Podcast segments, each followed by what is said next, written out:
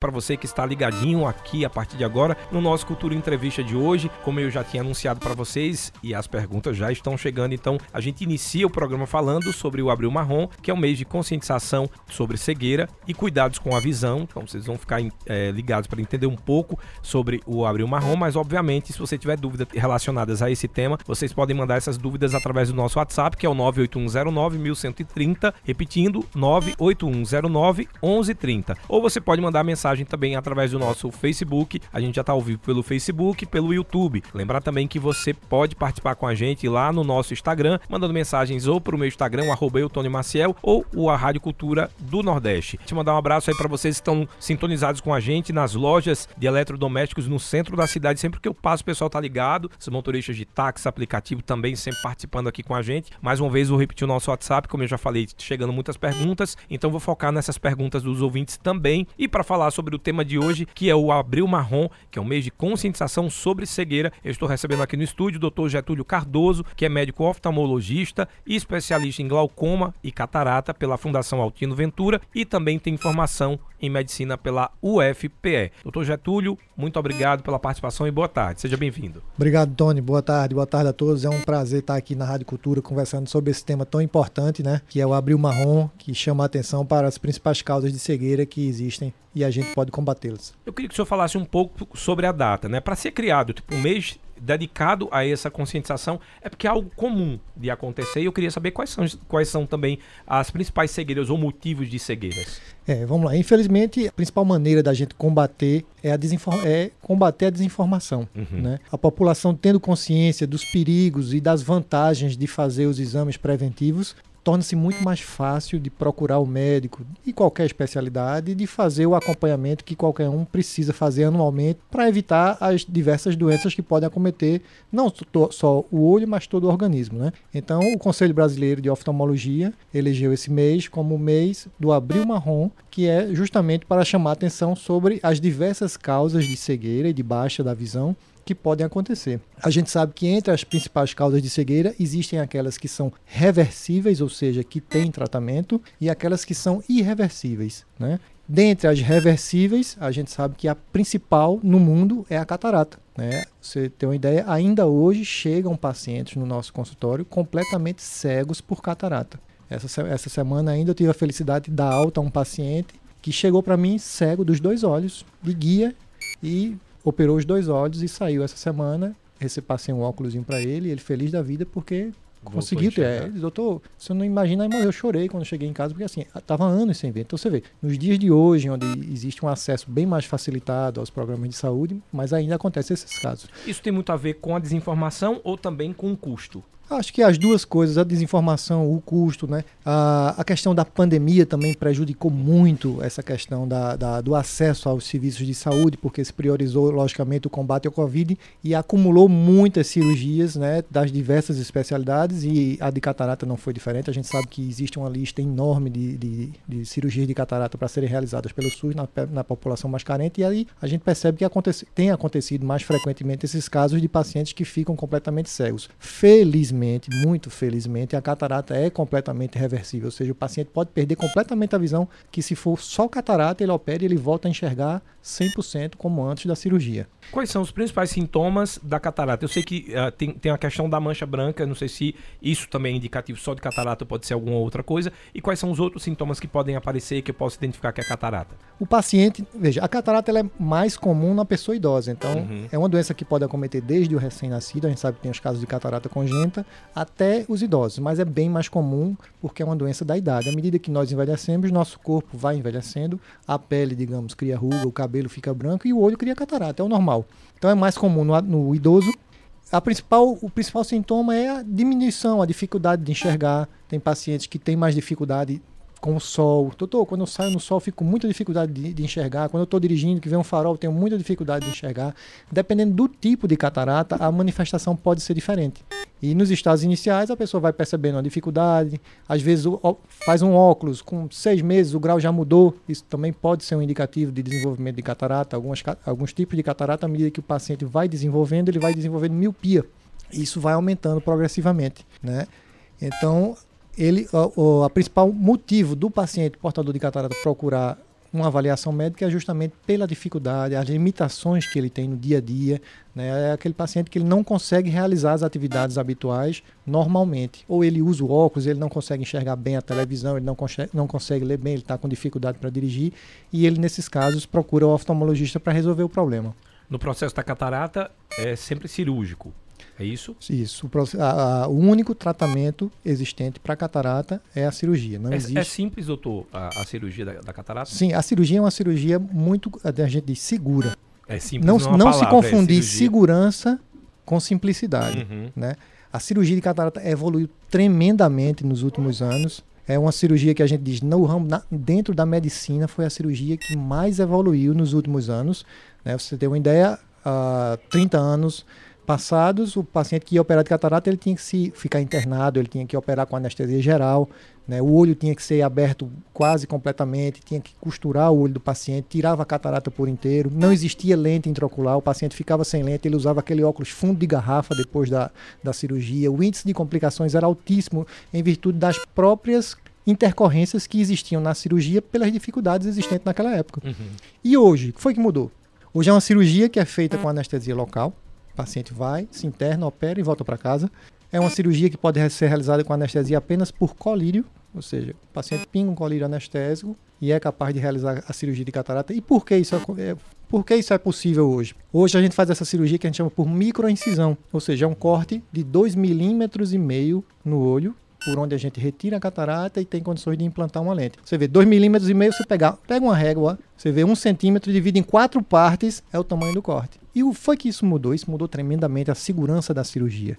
Então hoje eh, são raríssimas as complicações. Né? O paciente opera, não, não, não é necessário nem levar pontos. Então o paciente, ele operou hoje, ele já sai da cirurgia enxergando. Né? E a recuperação é muito mais rápida, a segurança é muito mais rápida. O desenvolvimento das lentes intraoculares foi tremendo, né? Hoje em dia, as lentes, antigamente não tinha lentes. Depois desenvolveu-se lentes que elas curavam apenas a catarata. A gente substituía a lente, que a, a, catarata nada mais é do que o cristalino. O cristalino é a lente natural que a gente nasce com ela. Uhum. Então, dentro do olho da gente tem uma lente natural. Quando a gente tira essa lente, a gente tem que substituir por alguma outra, senão o paciente vai usar um fundo de garrafa. Então, depois desenvolveu-se as lentes para substituir a lente natural, que era o cristalino. E mais recentemente, já desenvolveu-se lentes que, além dela substituir o cristalino, ela corrige os graus que a pessoa tem. Era, então, é, essa o... era a minha pergunta. Por Isso. exemplo, um paciente então que ele já está com miopia e tem catarata, quando vai colocar o cristalino, no caso essa lente, Sim. ela já vai com o grau necessário para que o paciente não precise de óculos. Isso.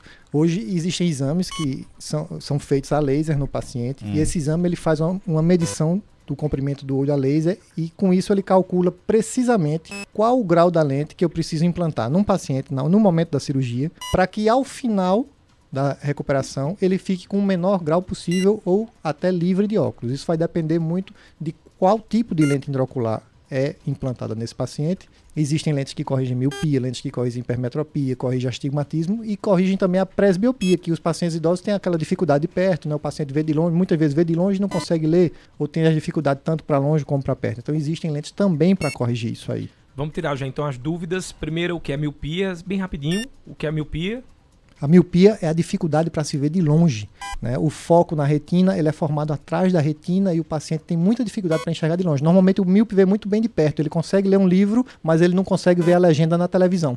Antigamente, eh, eu vou perguntar o restante aqui, tem muita gente tirando essas dúvidas, querendo tirar essas dúvidas, mas antigamente a cirurgia, a refrativa que eu cheguei a fazer, inclusive, era só para pacientes que tinham miopia. Isso mudou ou continua só para quem tem miopia? O astigmatismo não era curado na época. Então, se eu tivesse, por exemplo, astigmatismo, eu ficaria, zeraria o grau, que graças a Deus aconteceu comigo, mas eu usaria ainda um óculos para hipermetropia, que eu também, se eu tivesse. Como eu era só miopia, deu tudo ok. A refrativa mudou? A, a, cirurgia refrativa, que é a correção a laser, sim, ela corrige todos os graus. Ela corrige miopia, corrige hipermetropia e também corrige as pessoas, os portadores de astigmatismo. Né? Qual é a grande diferença? Ao passo que, eu, como eu falei, que existem lentes intraocular que é implantada dentro do olho e a pessoa tem visão de longe e de perto, uhum. a cirurgia refrativa ela só corrige em uma distância. Ela não corrige, vamos dizer, simultaneamente para longe e perto. Como normalmente as pessoas que se operam têm menos de 40 anos e não têm os sintomas da presbiopia, então corrige-se para longe e o paciente já, pela idade dele, ele consegue ler ainda. Mas a partir dos 40 anos, todos eles vão precisar usar óculos. É, era essa outra dúvida. Na minha época também não podia ou não era indicado fazer a cirurgia de miopia refrativa após os 40. Mudou ou, ou, não? É porque está relacionado ao fato de você ainda precisar usar óculos? Não, não, não é contraindicado, mas é uma coisa que normalmente nós conversamos com o paciente sobre as opções que ele tem para resolver aquela questão do grau. Né? Muitas vezes o paciente, vamos dizer, um paciente de 50 anos que tem a miopia, ele tem a dificuldade de ir para longe, mas a miopia facilita que ele consiga ler sem o óculos. Uhum. E eu preciso explicar a ele que se ele for operado a, com o laser, eu vou corrigir de longe, mas ele vai perder a capacidade de ler sem óculos. Porque o que facilitava ele ler era o grau de miopia que ele tinha.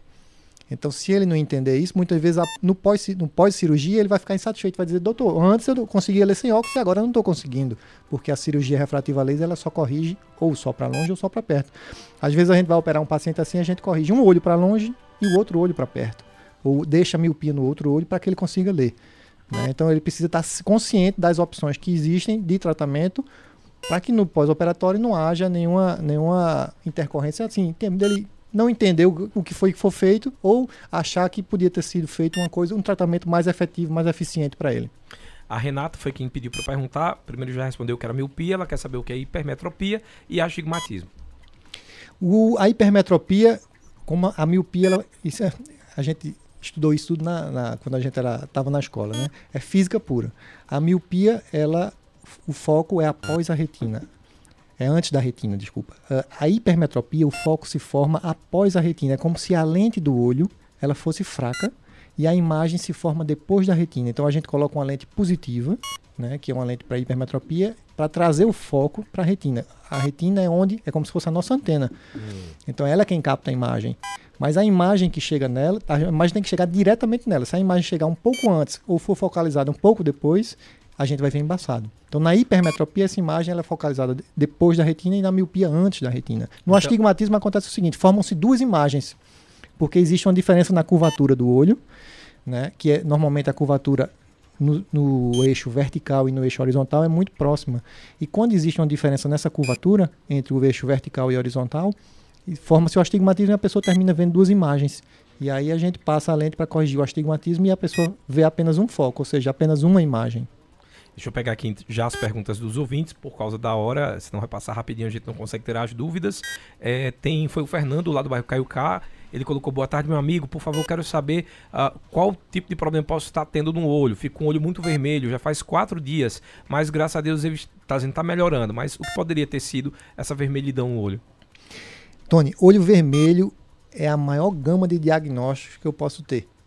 Tá? É, é, desde um cisco? Desde um cisco, um olho seco, uma conjuntivite, uma uveíte, um glaucoma, tá entendendo? Felizmente, a maioria dos, ah, dos, dos, olhos vermelhos, que o americano chama o pink eye, que é o, eles traduzem dessa maneira, eles falam dessa maneira em relação aos diagnósticos de olho vermelho. Então, a maioria deles são casos simples, às vezes é um olho seco, às vezes é o paciente que ele trabalha muito exposto ao sol e aquilo ali leva à formação de algumas carnosidades, essas carnosidades deixam o olho mais vermelho, né? mas é importante que ele faça uma avaliação para saber realmente do que se trata.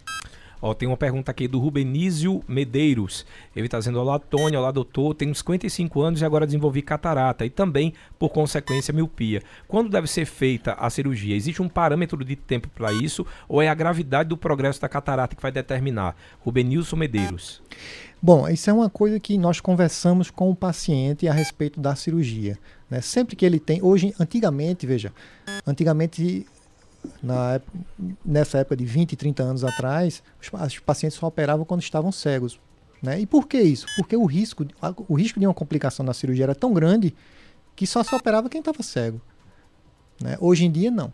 Hoje em dia, a cirurgia é tão segura que a gente consegue operar a catarata nos estágios iniciais e já corrigir esses graus.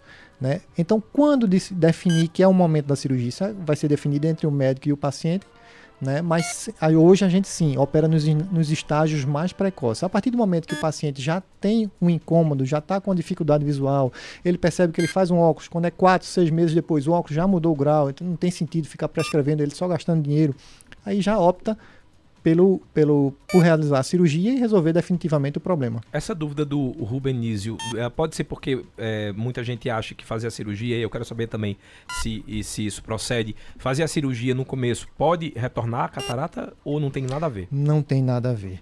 Né? Eu acho que a, essa pergunta dele vem pelo o costume que sempre existiu de operar quando a pessoa já estava em Isso, estágios exatamente. muito avançados. Então, hoje ainda, muita gente ainda não, não sabe disso e desconhece esse fato, que hoje a gente sim opera nos estágios mais iniciais, é quando a gente tem condição de fazer a cirurgia com extrema segurança. A cirurgia é bem mais simples quando é feita no estágio inicial de catarata. Cataratas mais avançadas, elas são, têm um risco aumentado de complicações, né? mas a catarata não volta. Né? Isso é importante deixar muito claro. Operou, resolveu, é para o resto da vida.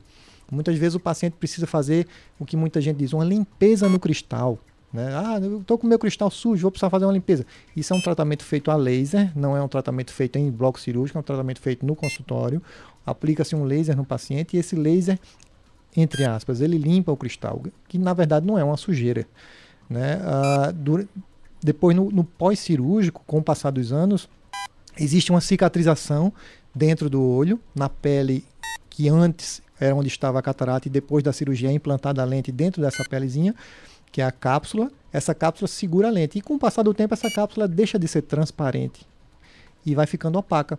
E o paciente vai percebendo que a visão vai voltando a ficar difícil, como se ele tivesse com catarata. É quase um, um farol de carro. É. Foi exposto demais ao sol, vai começar a ficar mais escurecido. Exatamente. Então faz um laser e esse laser limpa completamente e fez aquilo ali e resolveu definitivamente também. Não precisa ficar fazendo laser repetindo anualmente, não. Uma vez que o cristal é limpo, 99% da, da, dos casos ele não vai mais precisar fazer aquele tratamento. Quando a gente fala de cegueira, significa dizer que a pessoa que perdeu 100% da visão ou existe graus de cegueira?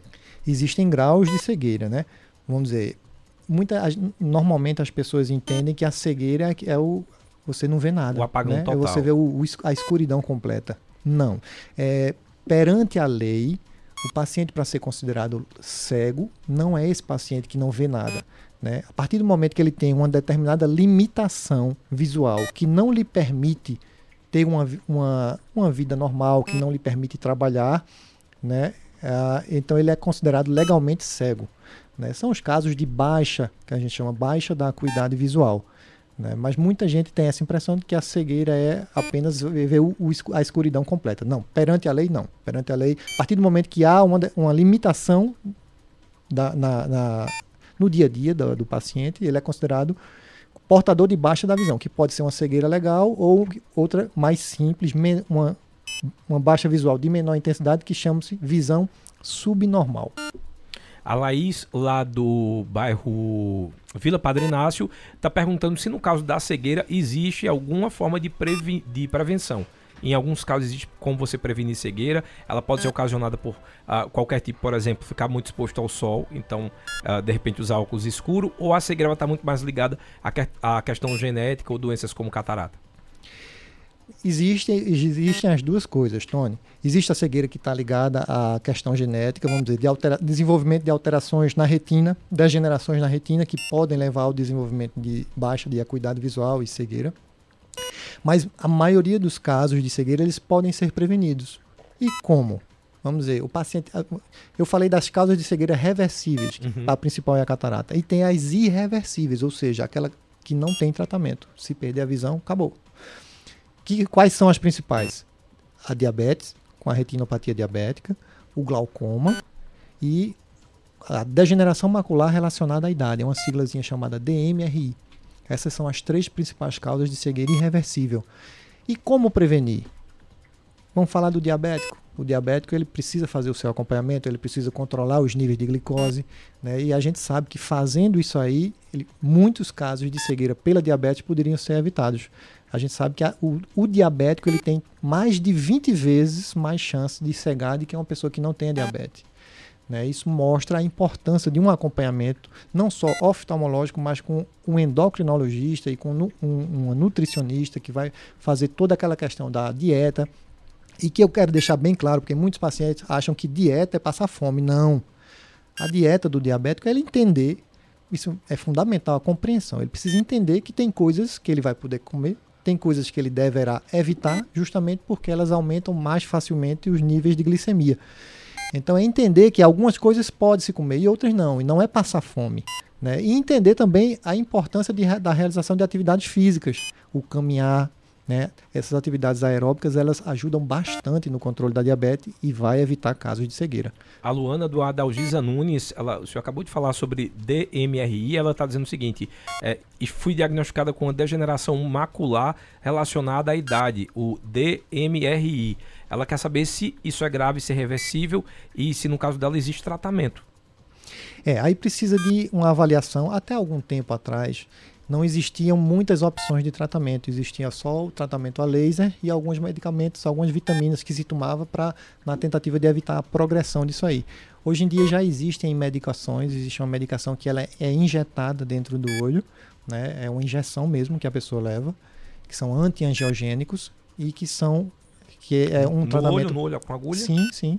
É um tratamento que é realizado no olho, é injetado e justamente para evitar a progressão desses casos de DMRI e também para melhorar e evitar a progressão dos casos de diabetes, né? Lembrando que nesse, nos casos de diabetes, o paciente acha que, muitas vezes ele acha que porque está tá fazendo o tratamento oftalmológico, ele pode descuidar da, do controle da glicose. E não. Isso é uma coisa que anda lado a lado. Para ser efetivo, o tratamento do olho ele precisa ser acompanhado do tratamento da glicose. Se isso não for feito, a gente, eu digo sempre aos pacientes, a gente vai estar tá enxugando gelo. E aí a gente vai, infelizmente, esses pacientes vão evoluir com diminuição da sua visão. Ó, o Jorge lá de Belo Jardim fez uma pergunta interessante. Ele está dizendo que é hipertenso e ele quer saber se a hipertensão dele tem relação com o aumento na pressão ocular também. Pode ser, estar relacionada? Não. Uh, a pressão arterial não tem a ver com a pressão intraocular. São coisas totalmente distintas, né? Mas o hipertenso, a gente sabe que a hipertensão também pode ser uma causa de baixa da acuidade visual. Por quê? Porque a hipertensão ela pode levar a derrames, vamos dizer assim, que são hemorragias dentro do olho. Né? Um, algum vaso rompe e quando ao romper ele espalha um sangramento pela retina e nem sempre esse sangramento, mesmo após ele regredir, muitas vezes fica uma sequela. Então nem sempre a pessoa consegue recuperar completamente a visão. Então, daí a importância fundamental do controle da pressão arterial, porque sim, a, a hipertensão é uma das causas de cegueira também. A Cláudia, lá do bairro Santa Clara, está perguntando o seguinte: existe derrame emocional? Ela disse que quando, normalmente quando ela se estressa, o olho acaba ficando bem vermelho com aquela ideia de sangue pisado. Ela quer saber se isso seria um derrame emocional ou está ligado a um outro tipo de, de doença. Pode o tá estresse pode causar isso? Pode tá, o estresse, eu digo sempre aos pacientes, o estresse pode afetar tudo, né? Verdade. E aí cada organismo, cada indivíduo reage de uma maneira. Né? Muitas vezes o paciente tem uma, uma, uma, fragilidade vascular maior, ou seja, existe uma tendência maior de sangramentos e nessa parte branca do nosso olho, que é a conjuntiva, né?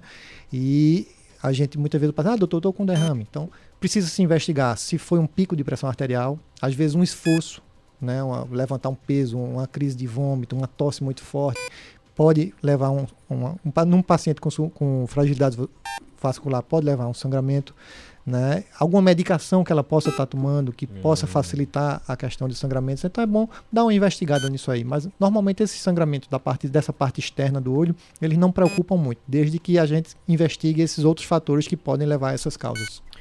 Estamos falando aqui sobre o Abril Marrom, que é o meio de conscientização sobre a cegueira. Abrimos aí as perguntas para os nossos ouvintes. Você pode participar com a gente através do nosso Facebook, do YouTube e também através do nosso WhatsApp, que é o 981091130. Estou recebendo aqui no estúdio o Dr. Getúlio Cardoso, médico oftalmologista e especialista em glaucoma e catarata pela Fundação Altino Ventura e formado também em medicina pela UFPE. Eu vou fazer um rápido intervalo. Na volta eu trago as perguntas também por áudio. Se você quiser mandar perguntas por áudio através do nosso WhatsApp, lembrar que a pergunta precisa conter no máximo um minuto para que a gente coloque no ar. Então, não passa desse tempo, faz uma pergunta mais curtinha para que a gente consiga ter uma demanda maior de respostas e assim levar informação para vocês. Deixa eu só dizer também que ao final desse programa vai, vai ficar disponível o link lá no Spotify para que você possa mandar no grupo dos amigos, do trabalho. É um assunto que interessa a todo mundo e mais uma vez a gente sempre lembra, vamos falar inclusive sobre óculos escuro, que para nossa região parece que é bem interessante, porém ao mesmo tempo tem muita gente que compra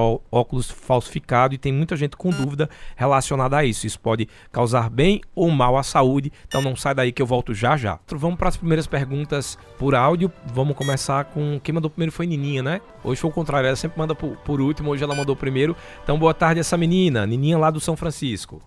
Nininha? Boa tarde, esse menino Boa e esse tarde. outro que está sendo entrevistado, doutor. Olha, eu gostaria de saber o seguinte: por que é que os, cientistas não estudam uma maneira de fazer com que o, o, o cego, o que não enxerga nada, enxergar, nem que seja em preto e branco, para eles ficarem, para eles terem autonomia deles mesmos. Nem que seja preto e branco, que nem diz que o boi é o animal. Enxerga só preto e branco. Isso é verdade? Boa tarde para vocês. Ela já foi para a área Tchau. veterinária, É. né? Mas existem. uma- Vamos, vamos adequar. Existem muitos avanços que a gente pode dizer que já, já existem muitas pessoas que antigamente eram cegas e hoje conseguem enxergar por causa do avanço da, da ciência.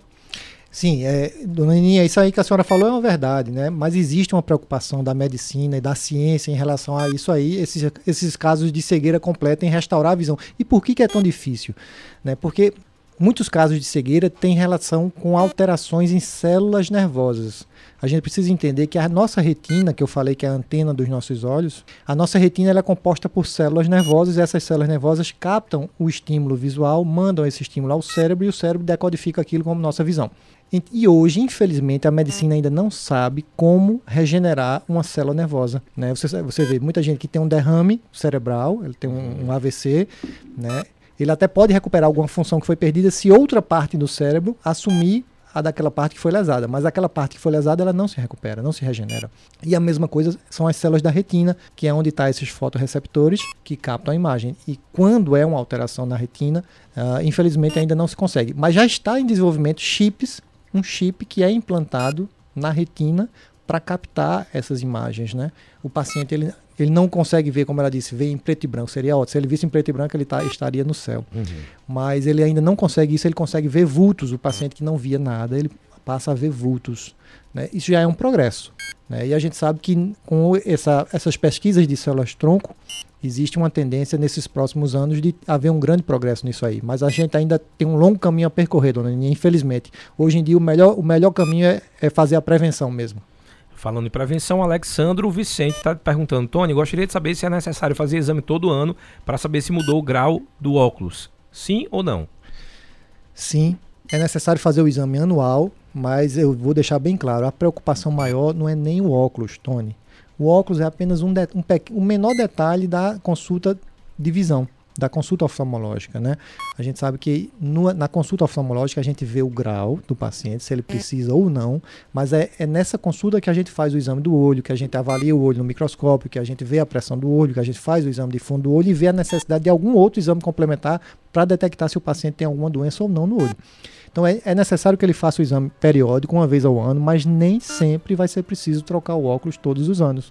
Às vezes a diferença é muito pequena de um ano para o outro, o paciente está satisfeito com o óculos dele, ele não tem necessidade de gastar dinheiro e fazer um óculos novo. Ó, tem mais perguntas aqui. Quem mandou essa foi o Edson, tá perguntando: boa tarde, Tony. É, doutor, minha mãe do nada surgiu com um pequeno hematoma onde passa a artéria nasal, bem ao lado do olho, medindo 5 centímetros. Aliás, milímetros. Ah, será é, um possível problema no olho? Às vezes ela sente dor de cabeça do lado desse olho, onde apareceu esse hematoma. É difícil uma, uma- uma avaliação dessa, né? Pode ser que não tenha nenhuma relação, né? E pode ser que ela tenha alguma doença no olho também que não tenha relação direta com isso, ou sim. Ou sim ou não. É difícil. é- é- com esses dados que ele me forneceu, eu não, não, não tenho como fazer uma avaliação simples assim, dizer se sim ou se não. Eu recomendo que ele procure fazer uma avaliação é, oftalmológica da mãe dele, que aí sim vai ter vai fa- fazer uma avaliação detalhada e ver se existe alguma associação entre isso que ele falou e os olhos ou não. Ó, choveu pergunta relacionada ao óculos escuro. E aí tem muita gente perguntando: como é que a gente sabe se realmente o óculos que eu compro tem a proteção UV conforme vendem? Por exemplo, na feira, todo mundo que vai comprar óculos lá diz que tem a proteção UV. Como saber se existe de verdade? Aí já vou juntar as perguntas que estão muito relacionadas, que aí também tem a Alessandra que está querendo saber se a exposição do sol ou ao sol pode afetar a visão.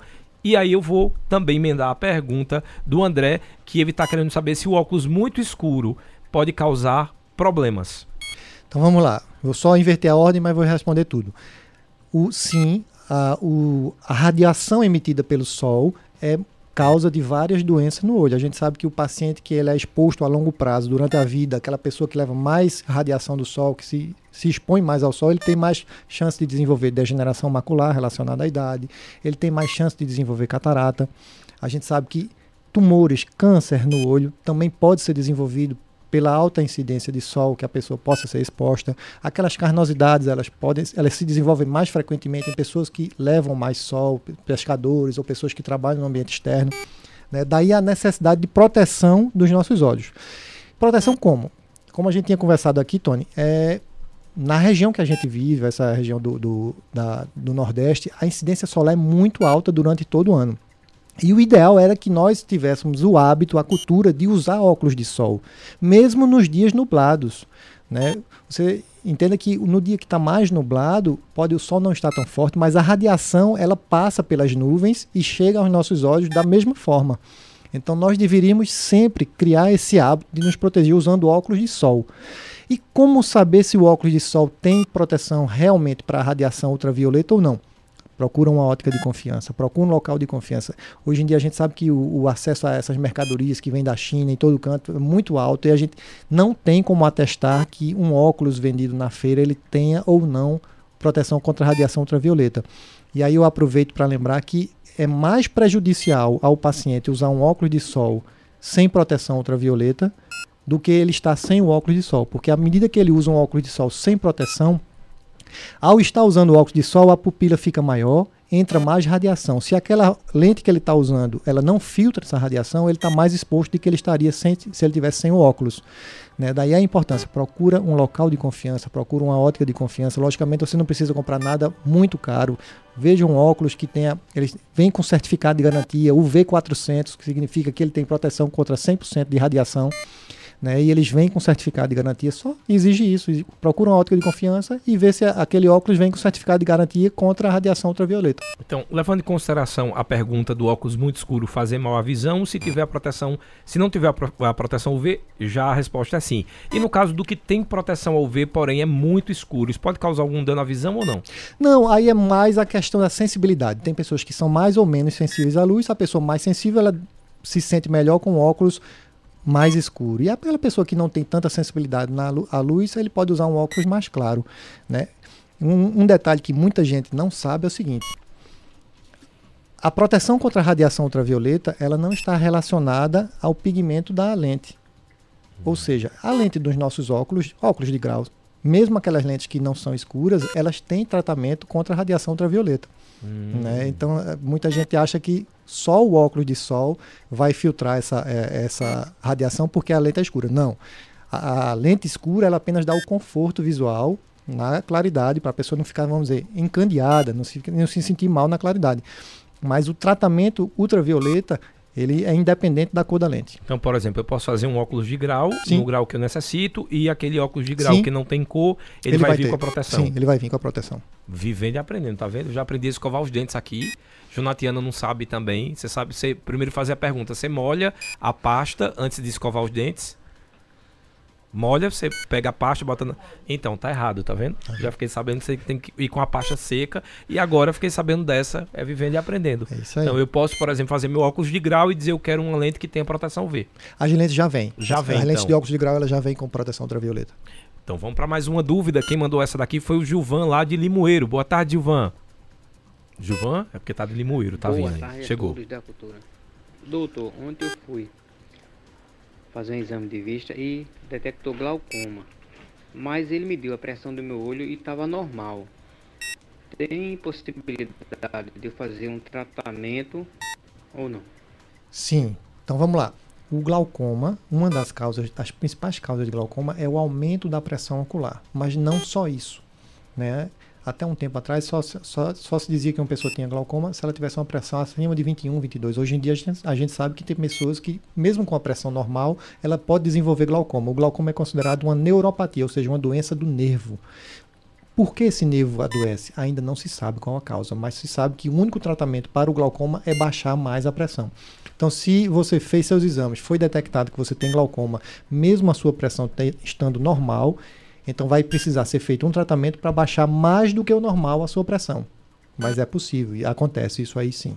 A Patrícia do Divinópolis está dizendo boa tarde, doutor. Ter escavação nos olhos pode levar à cegueira? Eu e meu filho de 15 anos temos esse problema. E está mandando aqui palminhas dizendo ótima entrevista. Vamos lá. A escavação do nervo óptico, durante o exame oftalmológico, a gente faz o exame do fundo do olho. Ao fazer o exame do fundo do olho, o oftalmologista avalia o nervo ocular. O nervo ocular ele tem uma escavação, um buraquinho nele. Quando o paciente tem essa escavação grande, isso é um fator que leva a gente a suspeitar que ele tenha glaucoma. Né? Mas nem todo, todo paciente que tem glaucoma ele vai ter a escavação grande, mas nem todo paciente que tem a escavação grande ele vai ter glaucoma, é diferente. Existe uma série de exames que precisam ser feitos no paciente que tem a escavação grande e esses exames é quem vão dizer se o paciente tem ou não glaucoma.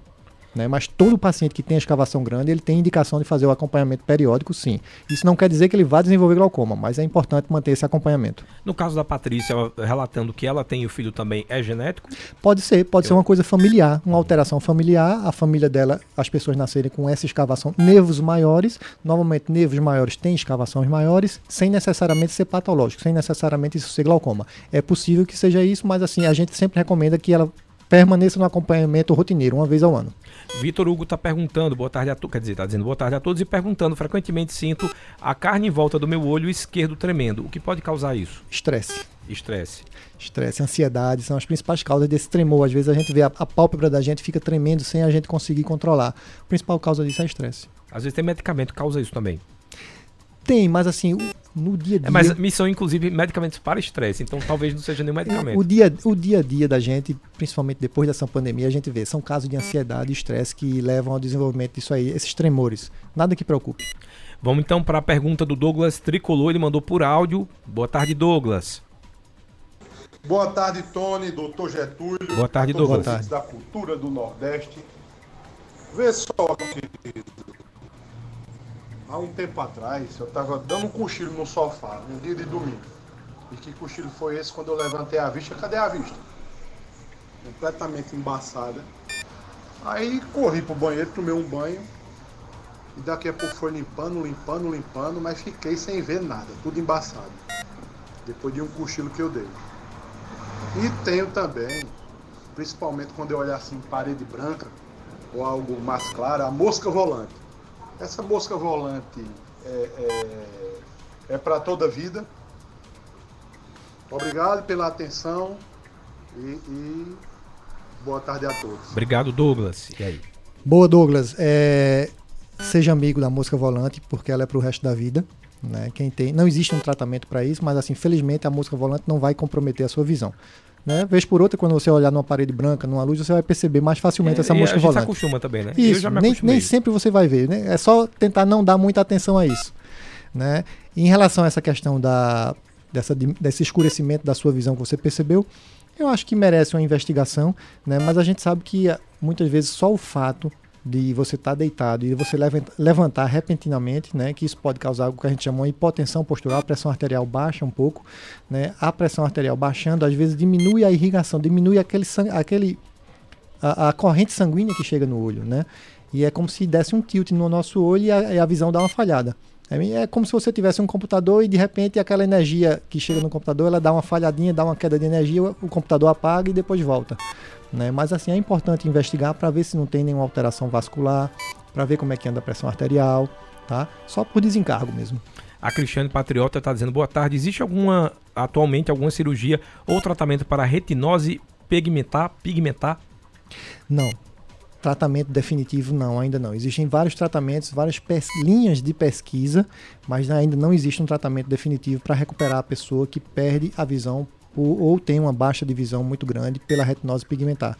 Só explicando para quem está ouvindo, né, a retinose pigmentar é uma alteração na nossa retina, né, onde os pacientes eles passam a ter muita dificuldade durante a noite. Ele tem dificuldade de enxergar à noite e ele tem uma limitação enorme do campo de visão. Né, ele fica como se ele estivesse olhando através de um, um cano, um tubinho. Hum. Né, isso limita muito a qualidade de vida desses pacientes.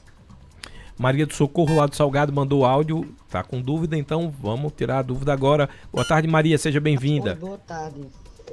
É, eu tenho uma amiga minha que ela, quando era criança, ela assistia muito televisão em cima da televisão, reclamava com a mãe dela.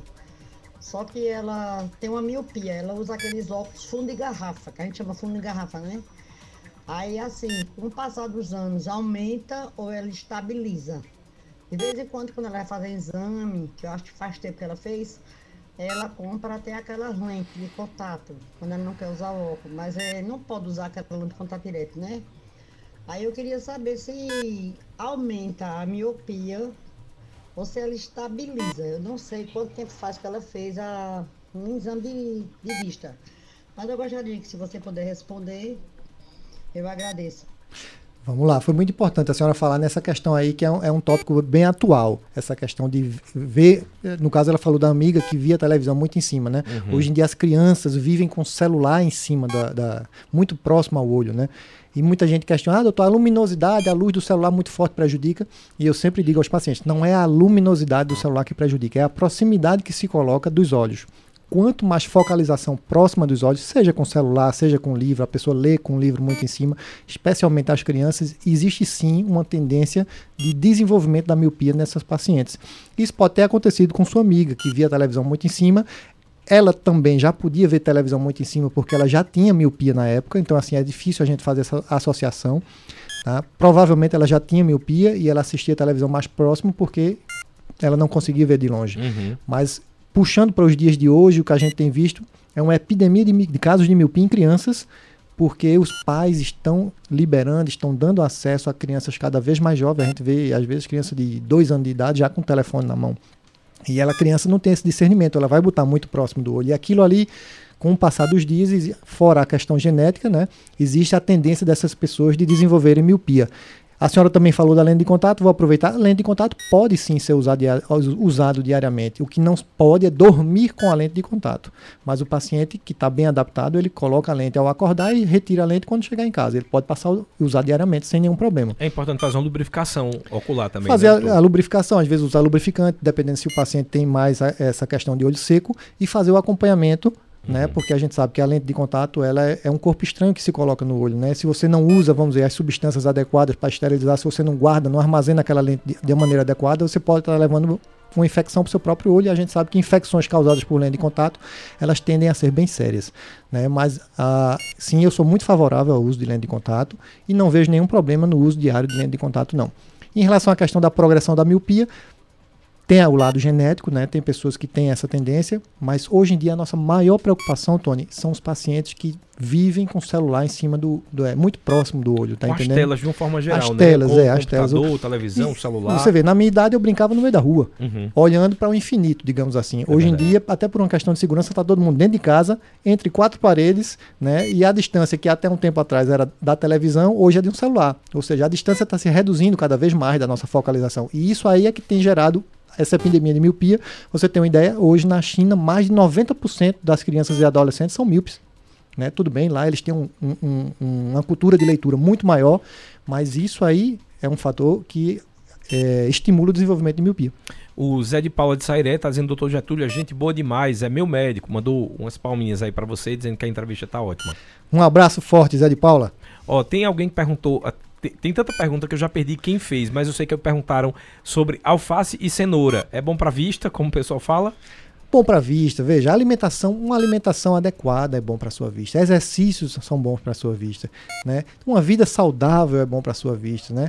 Diminuir a carga de estresse é bom para sua vista. Então assim, são é qualidade de vida, né? Tudo isso contribui e, e é benéfico para sua vida. Eu não posso dizer que tem assim um, alimenta, um, alimenta, um alimento específico que vai trazer nenhum bem é, é, algum bem. Sim, a gente sabe que a alimentação adequada, ela, como um todo, ela vai trazer um, um bem, não só para a sua visão, mas para seu organismo como um todo.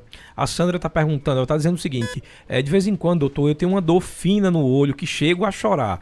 Isso pode ser grave? Precisa ser investigado. Né? A gente sabe que tem pessoas que têm uma tendência que a gente chama a ter uma crise, crise de glaucoma. Né? Elas que têm, quando a gente faz um exame, a gente detecta o ângulo do olho e pessoas que têm o ângulo estreito, elas têm tendência a ter picos de pressão ocular. Né? Então é importante que ela descarte que ela tenha algum problema relacionado a isso, ao ângulo estreito, a, a algum pico de, de, de, pressão ocular que ela esteja desenvolvendo e esteja dando essas dores. Mas assim, isso também que ela falou pode também não ter nenhuma relação com, a, com os olhos dela. Uhum. Né? Ser mais um, um, uma descarga nervosa e ela ter isso aí. E tem muitos pacientes que sentem, às vezes, uma chunchada, uma, uma dor nos olhos e muitas vezes o olho está todo normalzinho. A Helena conhecida ou chamada por Lena, aqui está perguntando sinusite crônica, com muita secreção na testa, pode dar pressão alta, no caso, pressão ocular alta?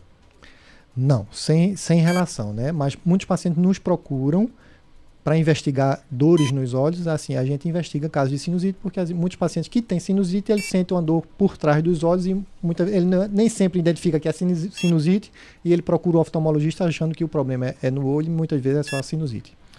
Tem pergunta. Eu fiz uma, um raio-x esses dias e descobri que o que segura minha cabeça é a minha sinusite, meu cabelo. Porque uh, sou completamente cheio de sinusite. E eu também fui achando que era problema. Primeiro eu achei que era neurológico, mas estava muito relacionado às dores de cabeça com enxaqueca. É, é, é importante... e, e, a vista é a coisa que mais dói. Isso, é importante é investigar e uhum. descartar algumas outras causas mais graves, né? Porque aí a pessoa fica consciente, fica tranquila e consegue seguir sua vida normal. Ó, tem aqui mais uma pergunta por áudio. Quem mandou te abrir aqui no WhatsApp foi o J Neto. É, boa tarde, Jota. Boa tarde, doutor. Boa tarde a todos da cultura. Aqui é o J Neto. Eu queria saber, doutor, eu estou agendado para fazer uma cirurgia em ambos os olhos de pterígio. Pterígio, acho que é essa doença. E eu queria saber o tempo de recuperação aproximadamente de cada cirurgia e se é uma cirurgia de risco. Uma boa tarde a todos da cultura, parabéns pelo programa. Boa tarde, meu amigo. A cirurgia de pterígio, né, que são essas carnosidades que crescem no olho, não, ela não é uma cirurgia de risco, é uma cirurgia apenas na parte externa para retirada dessa carnosidade que cresce sobre o olho. A recuperação normalmente é rápida, após 30 dias o paciente está liberado completamente para realizar suas atividades, mas não existe nenhuma restrição muito grave, muito grande para a realização das atividades no pós-operatório imediato, nos primeiros dias da cirurgia. Né? O mais chato da cirurgia é que nos primeiros dias ela incomoda um pouco, o paciente sente muito o olho é, arranhando, como se tivesse areia nos primeiros dias. Mas passada essa fase inicial, a recuperação é muito tranquila, não vejo nenhum problema. Né? É importante o paciente saber que ele precisa ter muito cuidado com o sol. O sol é o principal, a radiação solar é o principal fator que estimula a recidiva, ou seja, estimula que esse tipo de carnosidade ela volte a crescer no olho do paciente. Eu peguei aqui, quem perguntou a respeito da, do alface e da cenoura foi o Luciano Pintor. Aí eu posso chamar essa aqui ou você vai ouvir ainda, Jonatiana? Pode chamar, então vamos de Luciano. Ah, basicamente a mesma coisa. Então foi res respondido aí a questão alimentar. É, tem mais perguntas aqui para a gente. Uma das dúvidas é referente a pessoas que fizeram cirurgias, tanto de miopia como cirurgias ah, como catarata. Elas precisam redobrar esse tempo de procurar o oftalmo ou uma vez ao ano já está de bom tamanho? Foi a Elza que fez essa pergunta. Elza, cada caso é um caso, tá? Mas vou falar no geral. No geral, o acompanhamento uma vez ao ano é o suficiente. Né? Lembrando aí, como você falou em miopia, foi, é bem importante você ter dito isso.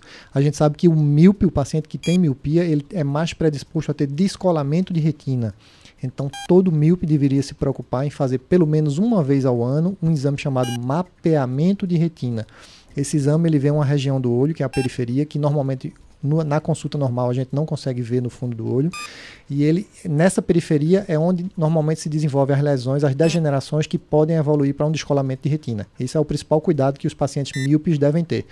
Né? E não, não achar que porque operou a miopia ele está livre desses problemas. Não. Quando opera-se a miopia e fica livre do grau, a pessoa apenas ficou livre da dependência do óculos. Mas o olho, a retina lá no fundo do olho, ela continua tão míope com o mesmo risco que ele tinha antes da cirurgia. Então, em outras palavras, o que foi é, sanado foi essa dificuldade de ver de longe, Sim. mas você permanece o paciente mil. Sim, você apenas tirou a dificuldade do grau, uhum. mas o seu olho lá dentro ele continua com a mesma predisposição, com os mesmos riscos que ele tinha antes da cirurgia. Doutor Getúlio Cardoso, eu iria lhe agradecer, mas ao invés de lhe agradecer, eu vou colocar aqui o agradecimento de um dos ouvintes, porque aí vai dizer bem o que, o que uh, eu acho quando a gente tem uma, uma entrevista tão importante que a gente esclarece dúvidas. O doutor Flávio Holanda colocou assim: é, muito obrigado por essa hora de entrevista. Aliás, consulta. Foi pouco para um assunto tão relevante para a sociedade. Aí ele está falando aqui já um apelo também, lamentavelmente, à assistência oftalmológica prestada pelo o poder público, né, município e SUS, deixa um pouco a desejar. Queria já dizer em nome do, do nosso ouvinte, né, que é muito esclarecedor e a gente aprende muito. Uh, obrigado pela sua disponibilidade. E no caso de algumas cirurgias, como por, gente, por exemplo a gente falou de catarata e outras uh, conseguem por SUS um paciente que tem uh, essa dificuldade financeira? Sim, o SUS ele oferece esses tratamentos oftalmológicos, né? É, mas como eu tinha falado, assim, já, já era um problema grande por, por conta da quantidade de pacientes que procuram e depois da pandemia piorou mais ainda, a fila de espera aumentou bem mais. Mas sim, esses tratamentos eles também são ofertados pelo SUS, infelizmente não da maneira que a gente gostaria que fosse.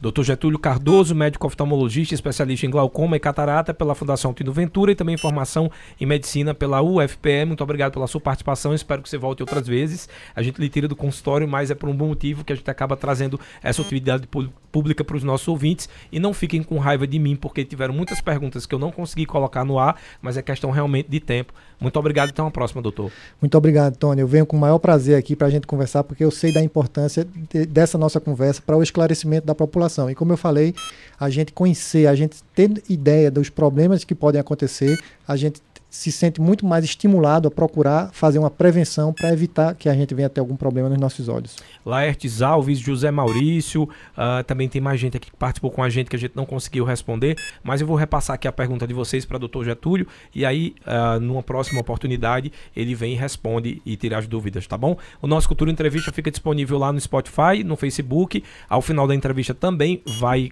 já falei, no Spotify vai o link, vai ficar disponível e a gente também está disponível lá no Facebook Facebook e YouTube.